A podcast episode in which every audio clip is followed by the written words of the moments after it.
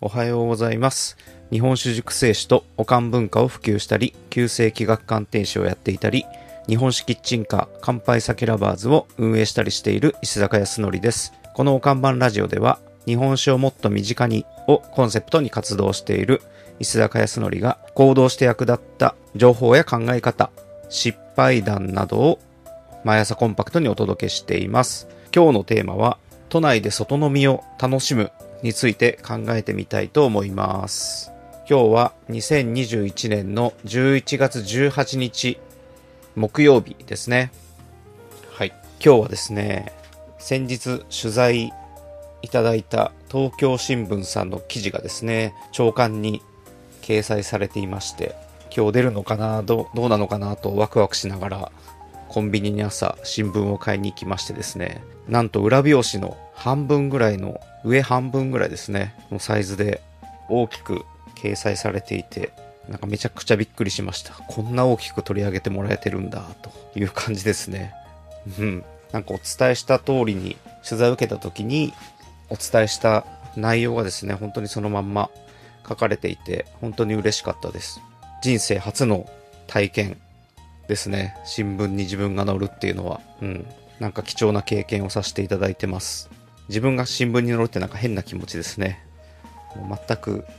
初めてで慣れてないので、なんかムズムズします。本当にありがたいですね。感謝しかないです。取材いただいた砂上さん、もう本当にありがとうございます。ね、明日お客さんいっぱい来たらどうしようかと考えてしまってますが、どうなんですかね。はい。ちゃんと準備していこうと思います。さて今日はですね、都内で外飲みを楽しむについて考えてみたいと思ってます。で僕らの日本酒専門キッチンカーのですね、乾杯乾杯酒ラバーズは、まあ特徴はキッチンカーであることっていうのがまあ一つですね。で、もう一つが日本酒専門バー。日本酒に特化したってことがまあ二つ目の特徴だと思ってます。で、さらに特徴が欲しいとま考えていて、まあ出てきたのが今日のテーマである都内で外飲みを楽しめるですね。まあ都内でってつけなくてもいいのかもしれないですけど、まあ今東京都内での営業許可を取ってやってますので、まあ、都内で外飲みを楽しめるというのを、まあ、一つの軸にできないかなということですね。で、キッチンカーだと、まあ、必然的に外で飲むっていうことに、まあ、なるので、それが特徴になるっていうのはなあんまり気づいてなかったんですよね。うん。なんか当たり前すぎて。まキッチンカーなんで外で飲むしかないよねっていうことですよね。で、一月半営業させてもらって、まあ、来てくれたお客さんと、まあ、話してるとこの外で飲めるっていう空間がいいよねって結構言ってくださる方が多いんですよね。うん、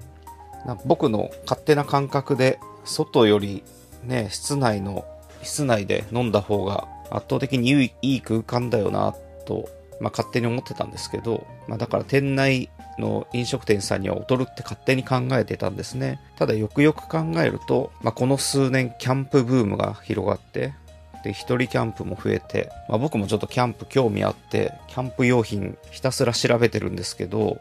まあ今ほんと品薄なんですよね。もうずっと品薄の状態が続いてるみたいな感じなんですけど、まあそれだけ、まあ緊急事態宣言とかでね、飲食店で飲めなくなって、出かける先も少なくなって、で、キャンプ場に行く方がまあ増えたってことだと思うんですけど、うん。まあだからアウトドアの空間で時間を過ごすっていうのが、まあ一つの大きな価値になってますよね。これって、まあブームって言いましたけど、多分なんか一過性のものにはならないと思うんですよね。まあずっとある文化ですし、うん。まあそれがコロナっていう背景で、まあ、必然的に広まったみたいな、まあ、感じだと思うので、まあ、この先もこの外で過ごすっていう価値は、まあ、続くんじゃないかなと、まあ、思ったんですね。で僕も実際に、ね、昼間公園に椅子を持ってボケーっと過ごしたりとか夜ベランダでランプつけて熱燗飲んだりとかってしてるんですよね。うんまあ、それって外で飲むのが外でいる外にいるのが気持ちいいからやってるので、まあ、それと同じことだなと思ったんですよね。だ本当は焚き火を囲みながら熱燗を飲める空間とかが提供できたらですね最高なんですけど、まあ、都内では焚き火は、ね、条例的に無理なんで、なんかそんなね、焚き火ができる空間とかを作れたらめちゃくちゃいいですね。なんか手段がないのかな。うん。まあちょっとそれは置いといて。で今は、まあストーブをですね、導入してでやってるんですけれども、やはり、まあストーブでもですね、まあ寒さの限界が来てるなと思っていまして、まあ今タープテントで、まあ空間を囲ってですね、で風を防いで、まあストーブを焚けばですね、まあ、かなりあったかいんではないかなと、まあ、考えて今タープテントをですね、まあ、調達を調整しているって感じですね。多分明日からの、明日11月19日金曜日の営業からは使えるかなと思ってます。まあ、外で日本酒を飲む、熱燗を飲むという価値観をですね、なんか作り上げていきたいなって感じですね。夏はね、ビアガーデンがあれだけ普及しているんだから、外飲み需要はまあ絶対あると思うので、うん。なんかそこも一つの切り口にしたいなって感じですね。あとまあ外だとお客さんとの、他のお客さんとのコミュニケーションも、ま、取りやすくなるかなとも言えるので、なんかそういう、